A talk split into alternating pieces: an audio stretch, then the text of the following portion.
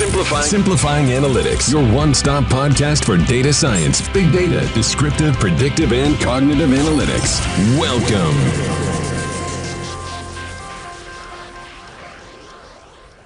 Hola a todos, bienvenidos a un episodio más de Simplifying Analytics. Mi nombre es Miguel Molina Coscuyuela, socio fundador de Analyticus. Y como recordarán, en Analyticus nos especializamos en soluciones de inteligencia artificial para la educación. Diferentes soluciones eh, predictivas, prescriptivas y cognitivas que acompañan a las instituciones en la jornada del estudiante, principalmente con un foco de éxito estudiantil y de enseñanza y aprendizaje.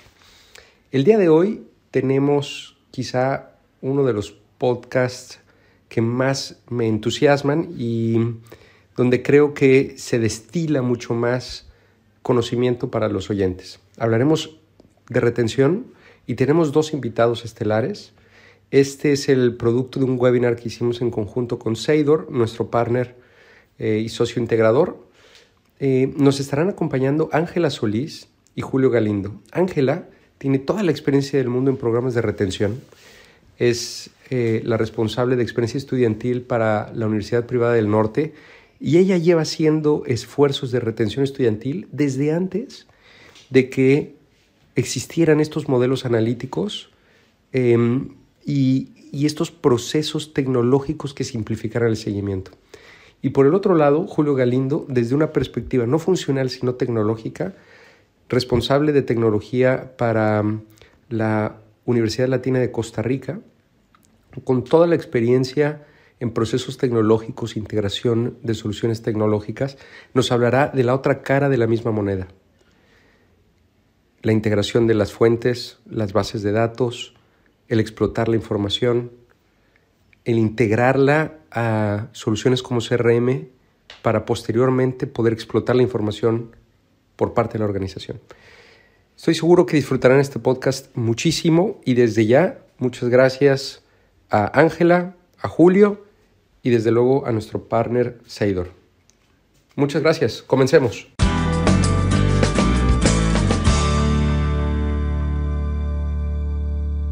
Muchas gracias Ángela, muchas gracias Julio, gracias por acompañarnos. Como ustedes saben, eh, pues esto lo haremos como una charla completamente abierta y pues como se dice en inglés, vamos a pick on the brain de Julio y Ángela. ¿no? Julio, la primera pregunta que te tengo es, ¿cómo arrancó la Universidad Latina de Costa Rica esta jornada analítica. ¿Nos podrías compartir un poquito de cómo dijeron, vamos de Business Intelligence? Es el momento de brincar analítica predictiva. Claro, eh, mucho gusto, Miguel. Gracias por la invitación. Un gusto para todos.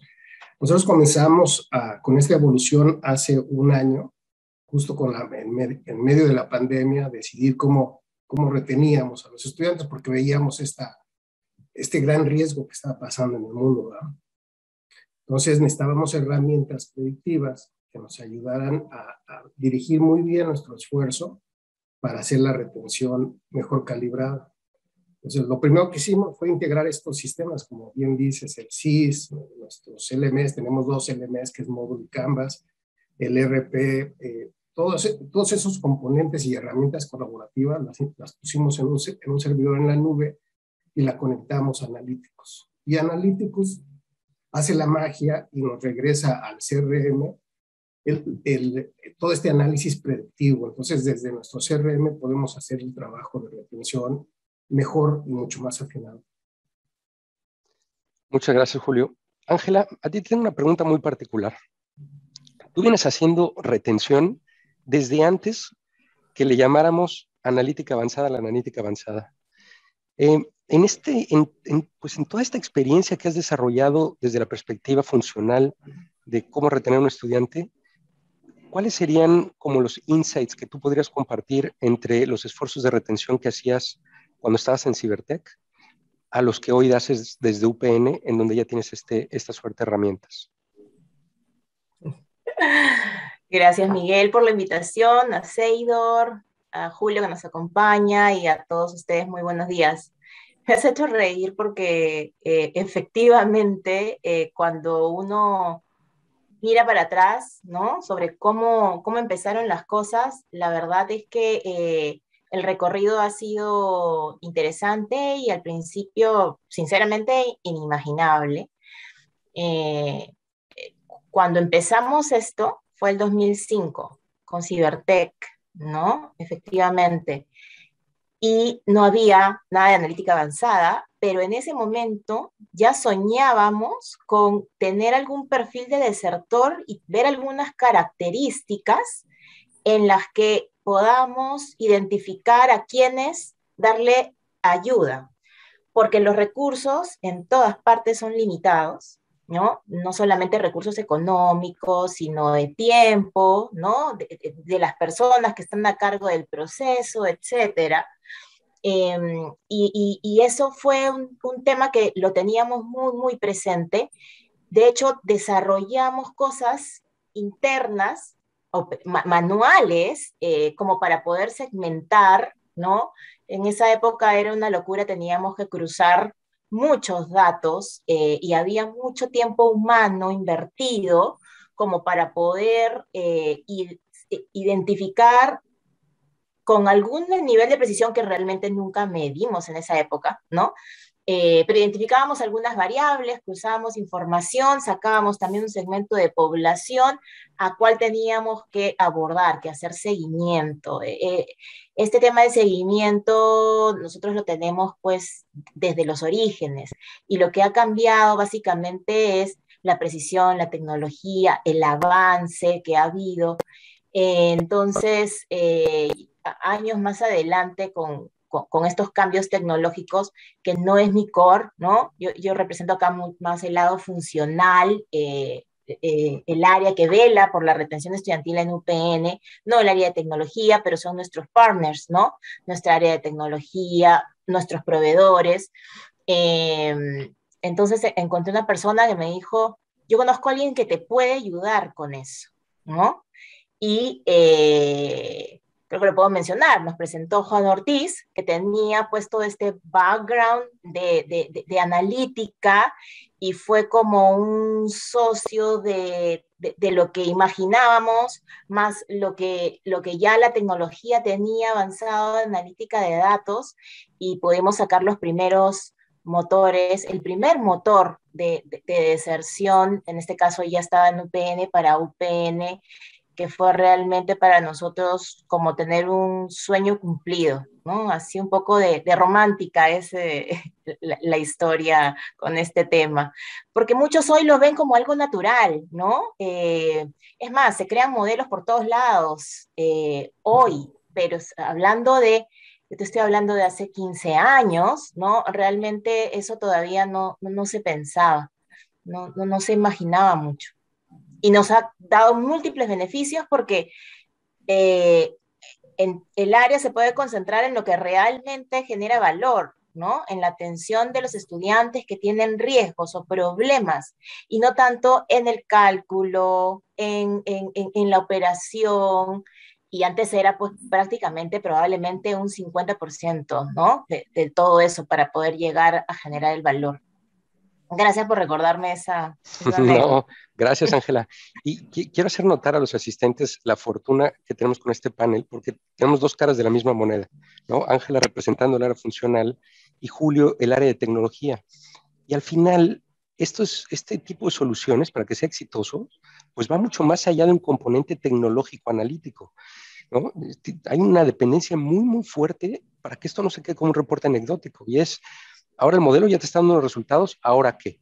Entonces, eh, regresando ahora, brincando un poco de nuevo al área de tecnología, tengo una pregunta para, Julio y sé que en la audiencia pues hay mucha gente del área de tecnología. Em, Julio, ¿qué retos em, identificaste tú que en, este esfuerzo de integrar datos, de extraerlos, continuamente ahora estar em, sacándolos para correr el modelo analítico, para alimentar, si, pudieras pensar en dos o tres eh, insights que has aprendido en, pues, estos últimos o, este último par de años y que pudieras compartir con la gente y, dijeras, bueno, si esto me lo hubieran dicho antes, quizá hubiera sido más fácil. Claro que sí. Eh, Miguel, yo creo que el primer gran reto es la conversión de datos, porque los diferentes sistemas manejan diferente formato y encontrar todas esas llaves para poderlas extraer, transformar y luego cargar analíticos, ese es el gran reto. Primero tienes que hacer una buena arquitectura de tus sistemas, un buen layout de la información que vas a obtener, que quieres obtener, porque al final, como bien decía Ángela, esto es para empoderar al usuario. Entonces tenemos que darle información útil, no, no más de la necesaria ni menos de la indispensable.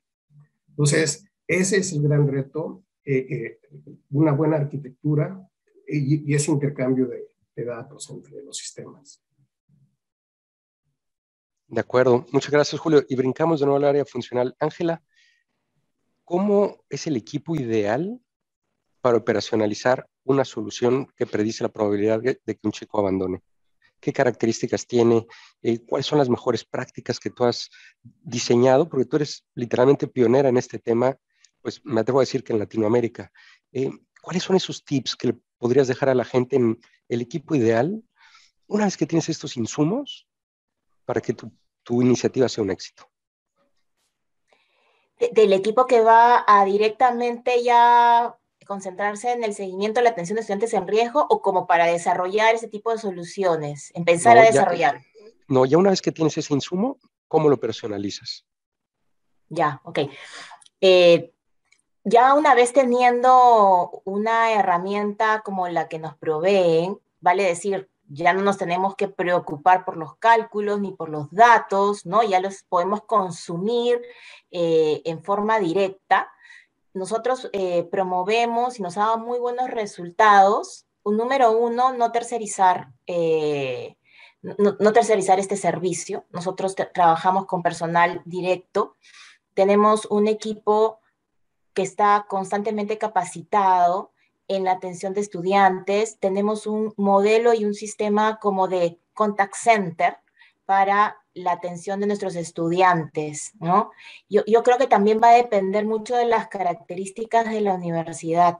Nosotros somos una universidad que hoy tenemos más de 100.000 estudiantes, ocho campus a nivel de Perú, ¿no? Entonces somos una universidad de un tamaño grande. Por lo tanto, el equipo que tenemos eh, tiene que tener mucho foco en qué cosa es lo que va a trabajar y a quién se va a dirigir. Tiene que tener las herramientas, no solamente a nivel de información, sino las herramientas para poder hacer su trabajo. Y por esto es un modelo de contact center, ¿no? Hoy por hoy nuestro equipo tiene un sistema de call center. Eh, tiene también una plataforma donde registrar la información, que es valiosísimo, eh, si no, no tendríamos métricas de todo lo que se hace. Eh, tiene también indicadores para revisar eh, su mismo avance, su trabajo y de los estudiantes. Y, y, tenemos pues los canales, otros canales de contacto, porque hoy por hoy los estudiantes no solamente eh, reciben llamadas telefónicas, de hecho ni siquiera ya las usan tanto, ¿no? Entonces se mueven a través de WhatsApp, a través de chats, ¿no? Eh, o de otros mecanismos que nos permitan generar la interacción. Entonces, este equipo tiene que estar comprometido, tiene que conocer mucho de la institución, porque cuando entran en contacto con un estudiante, sobre todo un estudiante en riesgo, vale decir que es alguien que queremos ayudar y mantener, tal vez el estudiante no sabe que tiene riesgo de desertar. Yo creo que eso es lo rico de tener esta información, pero sabemos que hay indicios de que esto puede suceder. Entonces, la idea es estar con él, acompañarlo para nosotros en el transcurso del ciclo académico y estar pendiente de su avance y, y, y enviándoles mensajes o información de lo que vemos que puede estar en riesgo con él, ¿no? Si es un tema académico, económico, personal, brindarles estas zanahorias para que él las vaya utilizando, a pesar de que no reconozca o no, tenga tomado una decisión de dejar de estudiar. Porque la verdad, nadie, eh, nadie se matricula un ciclo pensando que lo va a dejar, ¿no?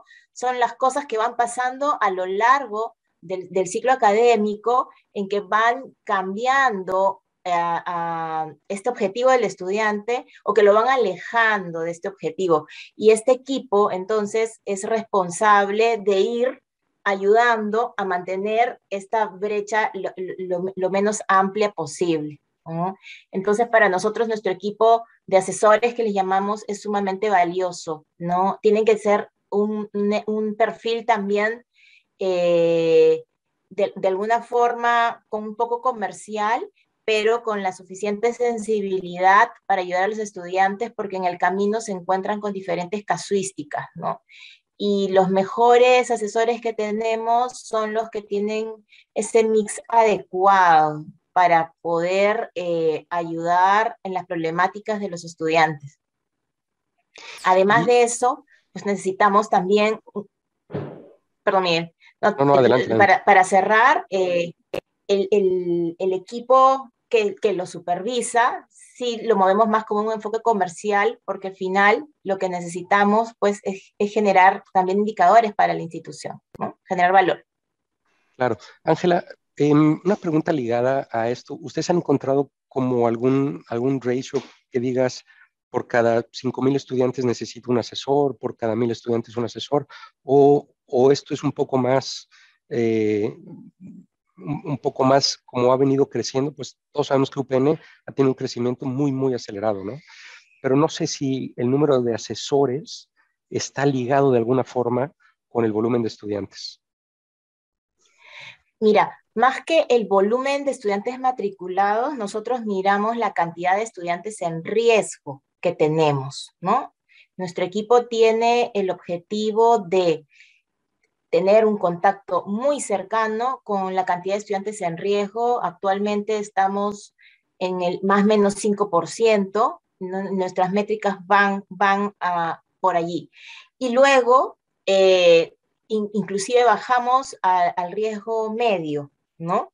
Eso sí, ya de acuerdo a la capacidad que podamos tener.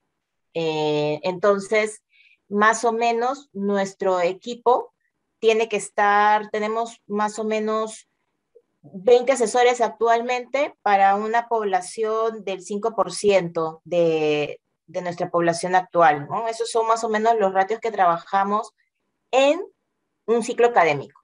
En épocas de matrícula es otra, otras métricas, otra historia, todo es mucho más rápido, entonces ya tenemos otros ratios. De acuerdo, muchísimas gracias. Antes de brincar de nuevo con Julio, eh, los que tengan preguntas en, el Zoom, en la pantalla, hay un espacio que dice QA, QA. Pueden irlas poniendo por ahí y yo iré tomando algunas de las preguntas para, subirlas. Julio, volviendo a esta perspectiva tecnológica, yo no sé si nos podrías contar un poquito ese, ese flujo de datos. Hablaste de algunos de los transaccionales que ustedes tienen, eh, pero llevarnos, bueno, de esos transaccionales, ¿qué pasa? Luego, ¿qué pasa? Luego ocurre el modelo y luego cómo, cómo llega a la institución, eh, hablando un poquito como en los sistemas, como para que la audiencia se pueda imaginar el flujo de los datos, ¿no? la, la, mayoría de nuestros sistemas están en la nube. Eh, tenemos eh, el sistema principal, el SIS, que sí está en nuestros servidores, por una razón de, de seguridad y de, de legislación en el país tema de la información de los estudiantes. El, el RP está en la nube, el Canvas está en la nube, Moodle está en la nube, Microsoft, la plataforma colaborativa que usamos es Teams, obviamente en la nube, y nuestro CRM igual, lo mismo que analíticos. Entonces, em, el flujo empieza desde todos los días, desde por las noches se genera, extraemos data de estos sistemas y los vamos poniendo en servidores intermedios. Ahí hacemos un, un, eh, un, sanity check de cada una de esas plataformas y luego ya lo integramos. Todos esos servidores se conectan a un servidor final de tránsito con el que conectamos a analíticos. Analítico se conecta a nuestro CRM, todos los días está pasando información y el CRM eh, tiene una, una portada de de los estudiantes en riesgo. Y, y, este CRM lo pudimos integrar también a nuestro call center, a nuestro contact manager, que es de Cisco. Y entonces cuando ese estudiante, el asesor identifica un riesgo, le hace una marcación eh, directa y el call center hace la llamada y lo conecta al, al asesor. Ese es así el, el tránsito de la información. Buenísimo, muchas gracias Julio. Ángela, imagina que hay una institución que quiere arrancar su jornada analítica. No tiene nada, eh, quizá ha hecho algunos esfuerzos por retener a los estudiantes, pero de manera más heurística. Si, como, bueno, si el estudiante no ha pagado dos veces, entonces es con el que hablan. Si se te acercara eh, una institución y te preguntara, oye, ¿por dónde me recomiendas arrancar? ¿Cómo debería de arrancar? ¿Cuál sería tu recomendación? Em, primero, revisar qué información cuenta la institución, ¿no? Em, recordando también cómo nosotros iniciamos, eso creo que fue uno de los principales retos. Eh, habría que ver o hacer una evaluación de cómo está la data, ¿no? Si la data está almacenada en algunas plataformas de la institución, cuán disponibles están, eh, y si no están, dónde y de qué forma. Hoy ya hay formas de levantar, ¿no? Datos que no estén en una plataforma, ¿no? Eh, cargas eh, manuales, pero al final todo vale para empezar. Una vez que tenemos identificadas qué tipo de datos tenemos, dónde están alojados, cuáles son nuestras principales fuentes, hay que revisar eh, también cuáles de esas pensamos que tienen ¿no? Un, un impacto en el tema de la deserción, porque son millones de datos, la verdad que puede tener una institución y nosotros por lo menos empezamos yendo, identificando las variables que nos parecen que estaban más relacionadas con el tema. Obviamente luego hay una evaluación estadística de esa información, ¿no? No, no, no es a priori, y se confirma, se valida si realmente esa data eh, genera el impacto que necesitamos o no, ¿no? Pero creo que es muy importante del lado funcional también decir por dónde creen que hay información valiosa. Otro tema que, es bien importante y a nosotros nos pasó es la limpieza de esa data, ¿no? Nosotros habíamos incorporado mucho la información, pero eh, como necesitan información histórica, eh, habían pues datos que no estaban muy bien eh, o vacíos. Los famosos nulls que les llaman, y habían errores que a veces también nos dificultaban este proceso nosotros tuvimos que hacer un, gran trabajo de limpieza de los datos que se habían identificado como valiosos para que el, motor nos diera resultados pues lo mejor posible y confiables, porque si metemos insumos que no son de calidad, el resultado también no va a ser de la calidad que nosotros esperábamos, eh, entonces, esos tres lados me parecen muy importantes al momento de, de iniciar eh, y luego tener un proceso que pueda conectar y trabajar con la información, porque en realidad la data lo que nos va a dar es el input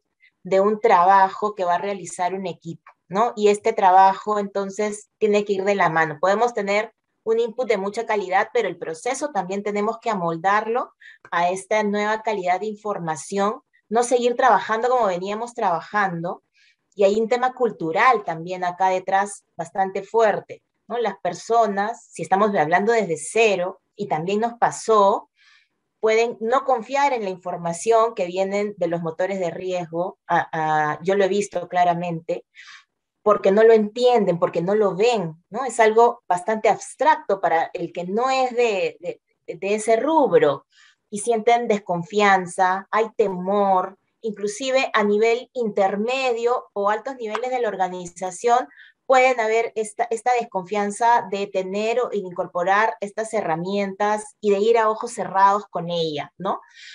pero la verdad es que eh, luego de probarlas y tener los resultados es cuando realmente se puede apreciar el, valor que generan, ¿no? No solamente el valor en recursos, sino el valor en los indicadores claves que puede tener la institución, en este caso las tasas de deserción. Muy bien, no, muchas gracias, Ángela. Y Julio, si te hicieran a ti la misma pregunta, institución que quiere arrancar su jornada analítica desde la perspectiva tecnológica, ¿qué consejo tendrías para ellos?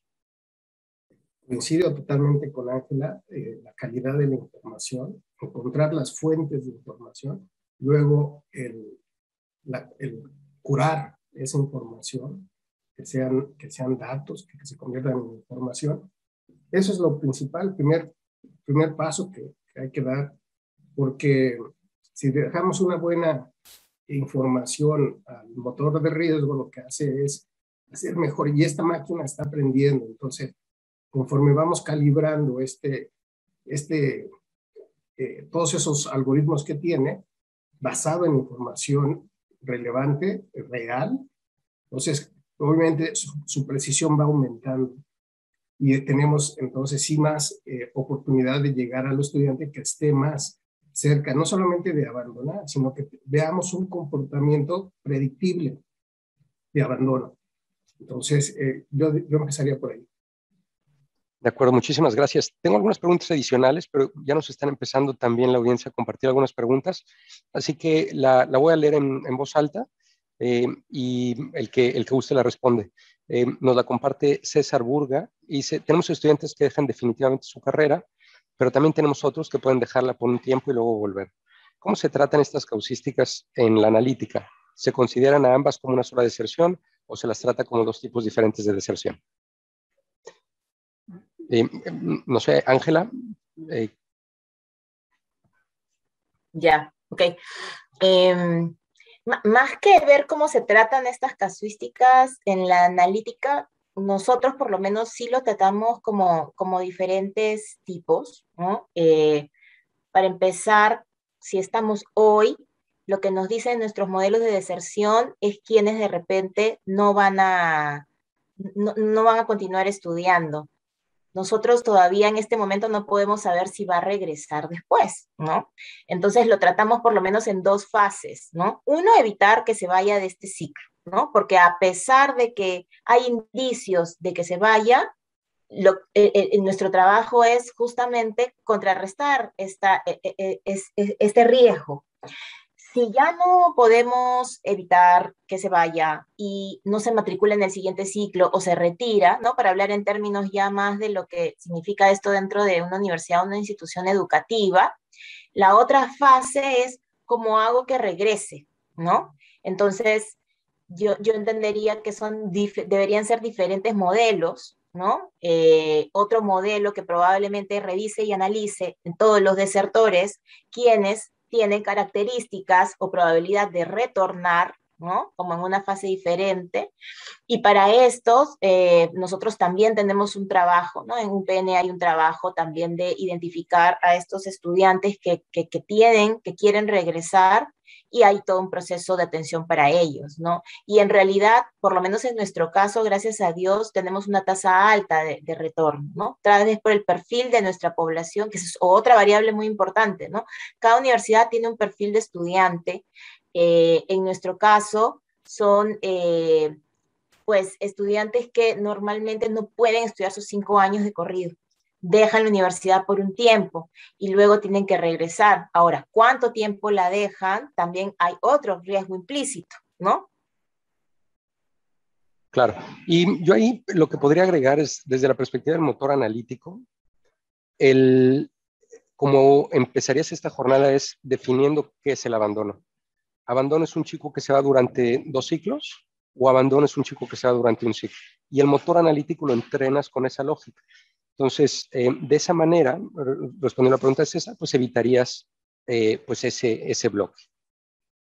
Eh, les tengo una pregunta un poco futurista, Julio y Ángela. Es el año 2025. Evidentemente, cada vez estamos teniendo más datos de los estudiantes, hay muchas más huellas que están dejando los estudiantes, el mundo de analítica está creciendo, ¿Cómo se imaginan en su bolita de cristal que tienen ahí sobre su escritorio? ¿Cómo se imaginan la jornada analítica de las instituciones educativas dentro de cinco años? Por la parte de tecnología, eh, las herramientas de Big Data. Eh, se están interconectando todo el mundo, entonces eh, posiblemente no sea muy lejano que también podamos integrar información que venga de los celulares, de otros medios, otras redes, a, inyectemos toda esa información a, nuestros sistemas. pero sin un buen eh, almacenamiento de, esa cantidad de datos, tanto eh, estructurados y no estructurados, eh, ese va a ser el, gran reto, el, que podamos ver, inclusive leer este, videos, ver videos y, ubicarnos y que eso todo nos dé un insight del comportamiento del estudiante, yo lo vería así, ese, para mí es el futuro.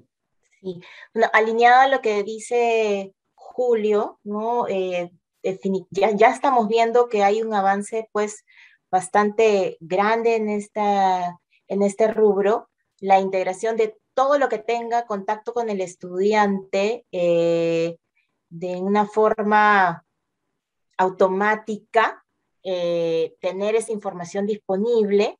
Otro reto, y me parece que debería entrar, es que no solamente los datos duros y fríos, ¿no? Sino también cómo se siente, qué aspira, qué quiere, una parte más personal e individual, porque finalmente estamos hablando de seres humanos, ¿no? Y, y al ser humano lo mueve mucho también lo que tiene, lo que cree, por qué hace las cosas. Eso puede cambiar mucho eh, sobre todo en este tema que estamos hablando de persistencia, ¿no?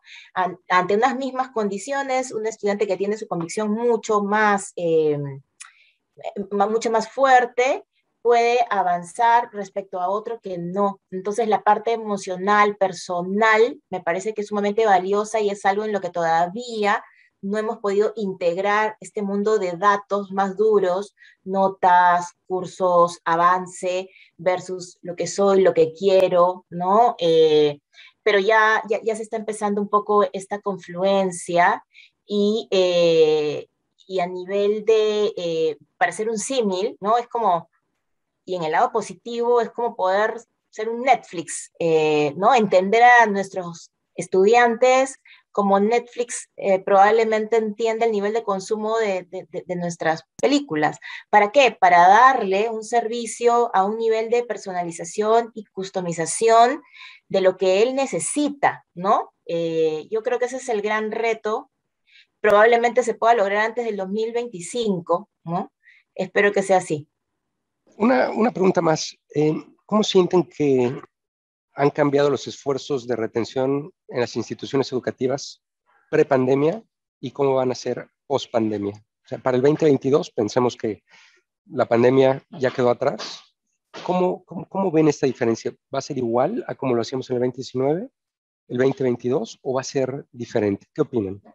A ver, voy yo. Em, bueno, para nosotros la pandemia en principio significó un cambio drástico respecto a cómo veníamos haciendo las cosas. Eh, definitivamente la crisis hizo que le pongamos mucho más eh, eh, atención a ciertos detalles, a poder también tener que tener un panorama completo, mirar mucho más data junta, ¿no? interrelacionarla, porque era complicado entender lo que nadie entendía, ¿no? y, tratando de encontrar una ruta sobre esto. Entonces, los aprendizajes que, nosotros tenemos es caminar mucho, de, mucho más de la mano con, la información, ya no solamente utilizamos, por ejemplo, la información que nos da nuestro motor de riesgo, eh, para nosotros ha sido también eh, incorporar tecnología, ¿no? Que, casualmente fue por un tema eh, de la pandemia que nos obligó a rápidamente incorporar tecnología, mejorar procesos, pero eh, se van a mantener en, nuestro proceso actual. el, profundizar un poco más sobre las problemáticas de nuestros estudiantes, ¿no? No solamente con los datos, sino tratar de ahondar un poco más con él eh, y tratar de volcar toda esta información en etiquetas o en registros de información para poder cuantificarlo, ¿no? Yo creo que más que un cambio radical, lo que nos ha hecho es tratar de sistematizar todo esto y no solamente tenerlo como una buena práctica para algunas variables, sino que hoy eh, probablemente hemos triplicado los registros de información que hacíamos durante una llamada, ¿no? Durante una llamada podíamos nosotros tipificar tres variables que para nosotros éramos críticos, si continúa o no, qué problema tiene y si le ofreció alguna solución. Hoy tenemos que registrar mucha más información porque necesitamos entender qué, eh, qué, cosa le estaba pasando y qué cosa podía pasar eh, en, en, los siguientes días, en las semanas. Y eso nos ha dado, eh, creo que, bastantes beneficios sumado a los, a, los canales de, información. En el equipo, por lo menos antes de la pandemia, no teníamos integrado todo el contacto digital que tenía el estudiante, ¿no? Y eso también nos ha ayudado, nos ha ayudado mucho. Buenísimo, Ángela. Y la, misma pregunta se la vamos a pasar a Julio. Antes voy a hacer un pequeño comercial. Recuerden, si tienen una pregunta, póngala en el QA. También eh, van a recibir ahorita un link para una pequeña encuesta eh, para que la puedan ir respondiendo. Ya estamos hacia el final de nuestra, de nuestra sesión. Entonces pueden ir ahí si quieren respondiendo. Y Julio, la misma pregunta, prepandemia, pospandemia, ¿cómo ves este mundo? Bueno, definitivamente ya no va a ser lo mismo a la prepandemia. El mundo cambió, los, el comportamiento de consumo de servicios cambió. Ahora los estudiantes buscan cosas inmediatas, respuestas inmediatas, pero también están, al menos en Costa Rica, están buscando hay una fuerte inclinación para regresar, para seguir socializando con el docente, con, entre el mismo grupo de estudiantes, pero será paulatino, ¿no? Será tal vez un, un modelo de enseñanza híbrida, donde habrá estudiantes conectados desde su casa y unos cuantos estarán presenciales y así estar alternando. Nosotros ya estamos, perdón, eh, arreglando las aulas para ese escenario de híbrido. Claro, ahora ya se acostumbraron los estudiantes a tomar la clase cuando quieren, desde donde quieren, y difícil ahora, ahora retirar eso, ¿no? Sí. Eh, es, un, es, un, punto bien interesante. Eh, pues, Julio, Ángela, les queremos agradecer muchísimo. Em, yo disfruté muchísimo esta charla, estoy seguro que la audiencia también. Muchas gracias a todos, espero que hayan disfrutado este episodio tanto como yo. Por favor, no duden en dejarnos saber si hay algún tema en particular que quisieran discutir, alguna industria, algún caso de uso, alguna técnica. Nos pueden encontrar en analyticus.com con K e Y, igualmente en Twitter, analyticus1. En fin, en nuestra página pueden encontrar los links a las diferentes redes sociales, LinkedIn, Twitter, YouTube. En YouTube podrán encontrar varios videos de webinars que hemos venido dando en estos últimos meses. En fin, muchísimas gracias. Hasta la próxima. Simplifying Analytics, your one-stop podcast for data science, big data, descriptive, predictive, and cognitive analytics.